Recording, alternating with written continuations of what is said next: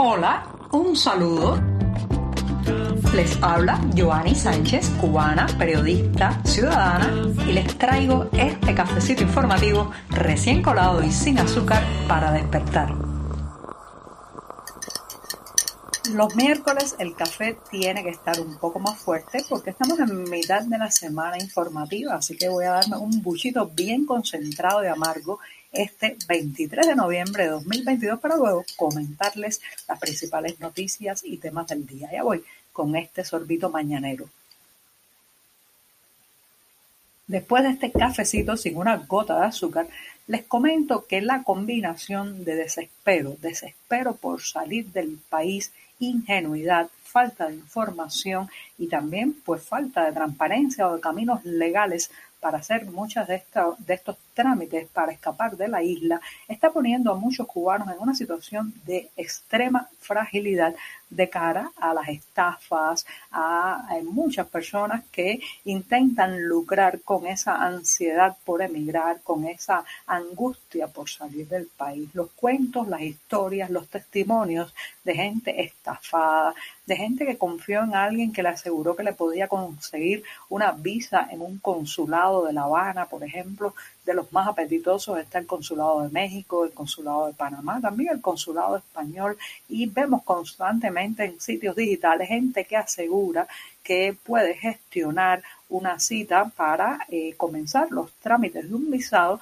y muchas veces detrás de esos anuncios se esconde la mentira, la estafa y el bulo, el deseo de escapar con el dinero de la víctima y al final no resolver ni visado ni cita consular. No solamente ocurre en este tema de eh, lograr eh, pues ser atendido en una embajada eh, habanera para poner, digamos, la primera piedra del camino eh, a, la escapada del país, sino también en muchos otros elementos vinculados con la salida masiva, las ventas de casas, la, eh, el encontrar, por ejemplo, alojamiento en un país donde se va a llegar de tránsito para continuar la ruta, muchas veces por Centroamérica hasta la frontera sur de Estados Unidos. Señoras y señores, todo ese mecanismo está plagado de pícaros. ¿Y qué es lo que pasa? Que los cubanos somos muy ingenuos, sí, creemos que nos las sabemos todas, pero somos muy ingenuos porque llevamos muchas décadas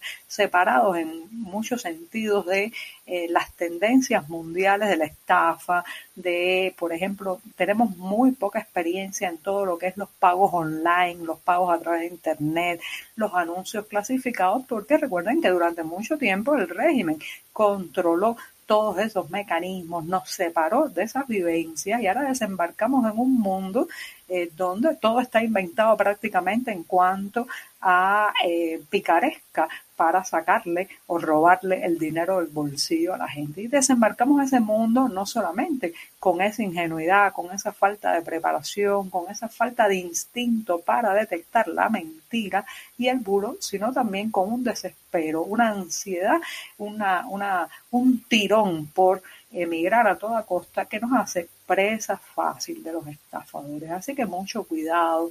Eh, se está dando también muchos casos de la triangulación de la estafa.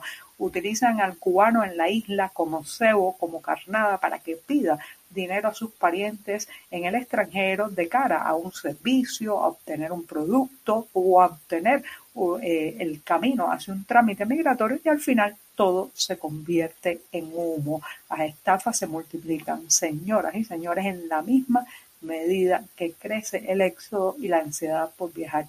¿Y el régimen cubano qué hace? Nada, mira hacia otro lado, no protege a sus ciudadanos de digamos, esta, esta ofensiva eh, de, del robo, la estafa y eh, el deseo de tomar cada uno un trozo del pastel monetario que deja la migración cubana. Así que estamos solos en este camino y hay que protegerse mucho, mucho cuidado. La picaresca, el, el pícaro, el ladrón, el villano puede estar en cualquier lado. Si eres de los que te gusta estar bien informado, síguenos en 14ymedio.com. También estamos en Facebook, Twitter, Instagram y en tu WhatsApp con este cafecito informativo.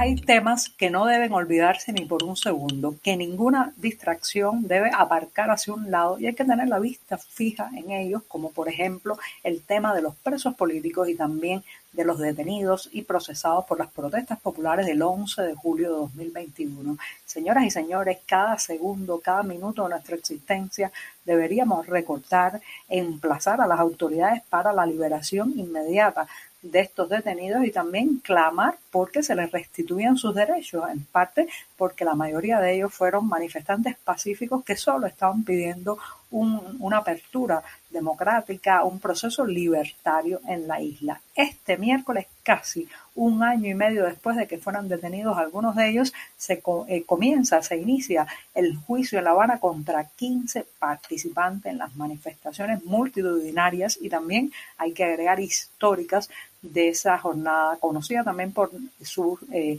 la etiqueta 11G. Entre ellos está Jonathan Torres, uno de los 59 menores de edad que fueron detenidos en aquellas protestas populares y está acusado de desórdenes públicos y atentados. La fiscalía le pide ocho años de prisión. Así que hay que estar muy atentos a esta vista oral contra 15 de los participantes en el 11J y especialmente contra Jonathan Torres, un joven, un niño prácticamente, que lo único que quería era tener la posibilidad de un futuro en su país.